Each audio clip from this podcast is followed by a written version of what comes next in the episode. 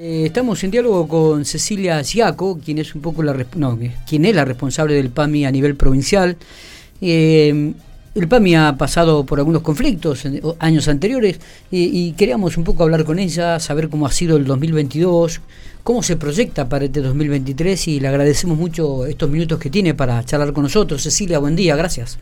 ¿Cómo le va? Hola, buen día, ¿cómo están ustedes? Muy bien, muy bien, gracias por estos minutitos. ¿eh? Bueno, gracias bueno ¿cómo, arrancamos este 2023? ¿Cómo está el PAMI en estos momentos? Bien, el PAMI está muy bien. eh, estamos haciendo cambios importantes, muy importantes, que por ahí, como son muy incipientes, aún eh, no, no han tenido la, la difusión y, y, la, y la el impulso necesario como para que todas y todos nos enteremos, pero bueno, eh, terminamos, el, por ejemplo, el año pasado con, con el programa de la libertad de elegir, que realmente ha sido un salto en calidad impresionante para toda la atención, que ahora voy a explicar un poquito de qué se trata, y también incorporamos ahora, en lo que va del año, al, al programa A la libertad de elegir, la cobertura, una nueva y mejor cobertura en todo lo que sea audiología y audífonos. Es decir, lo que está cambiando básicamente en el PAM y que ha cambiado en toda esta gestión y que bueno también fue a veces a veces decimos que ha sido un poco acelerado por la, por las circunstancias de la pandemia y demás es todo la toda la incorporación de tecnología y de accesibilidad y prestacional significa que estamos agregando muchos más profesionales con una nueva modalidad prestacional.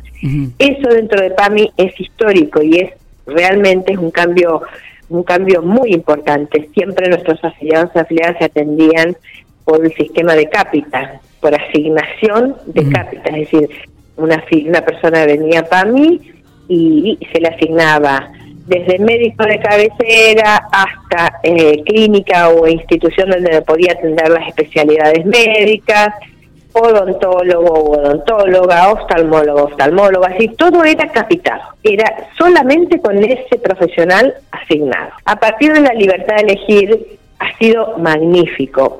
Por supuesto que, además, al ir incorporando tecnología también se mejoró la accesibilidad. Mm. Ya no es necesaria la receta manual, tenemos la receta electrónica, la accesibilidad de los medicamentos, tenemos medicamentos con cobertura gratuita directamente en farmacia que no te deben pasar por ninguna agencia o sede de PAMI autorizarlos previamente, hay un listado muy amplio de monodrogas que cubrimos, eh, después, todo lo que sea la elección de prestadores, el, afiliado la afiliada puede elegir. Lo único que tiene por el momento capitado es médico, el profesional de cabecera, médico de cabecera.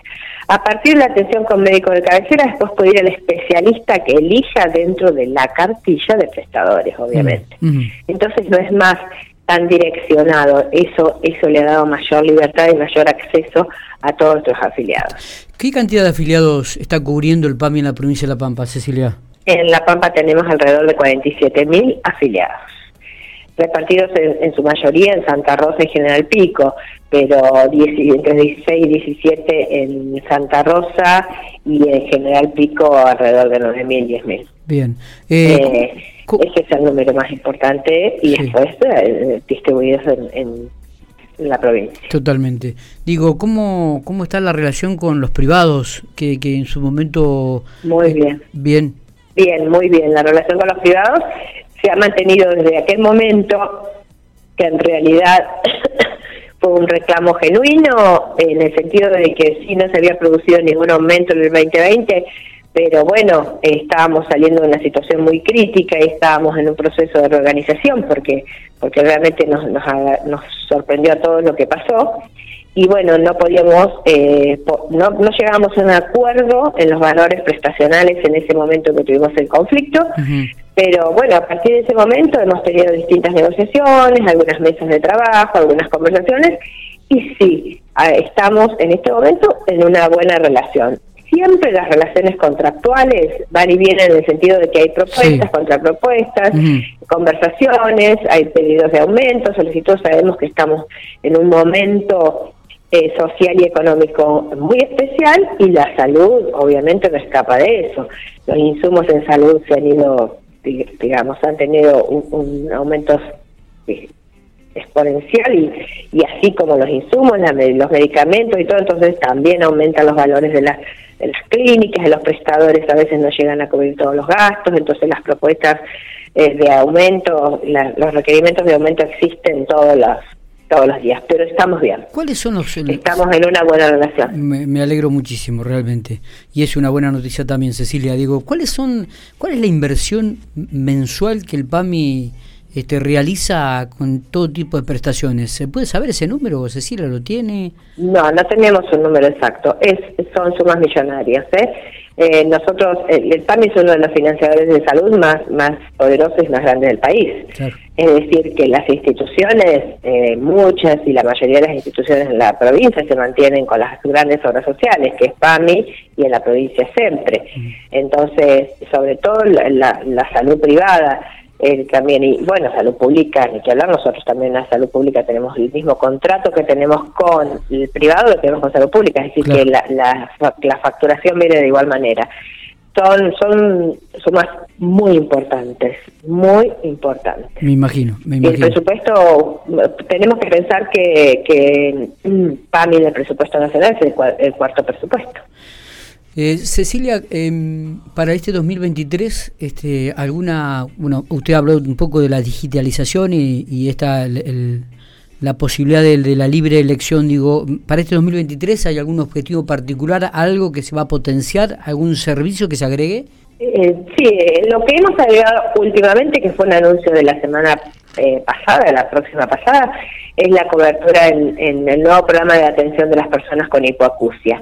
Eso es muy importante porque históricamente todo lo que fuera atención de la hipoacusia y adquisición de audífonos y de, de autoamplífonos para nuestras personas afiliadas siempre fue todo un, tema de, mucho, muy complejo.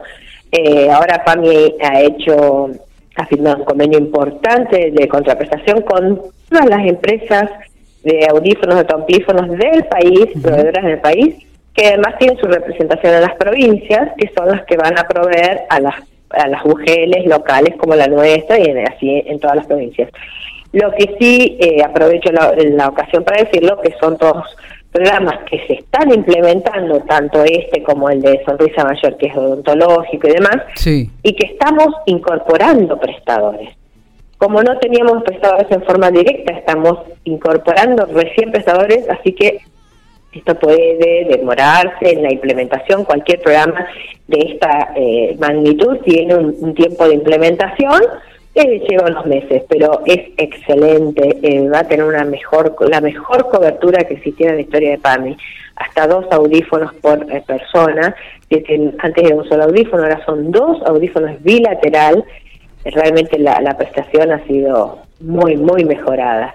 Y bueno, para el 2000 eh, 23 lo que nosotros, el objetivo nuestro es mejorar todos estos circuitos administrativos para lograr la accesibilidad absoluta de los afiliados a la prestación. Claro. PAMI está saneado económicamente, eh, le pagan tiempo y forma a los prestadores, es decir, eso es muy importante también, siendo que PAMI ha sido desfinanciado en muchas épocas históricas en el país.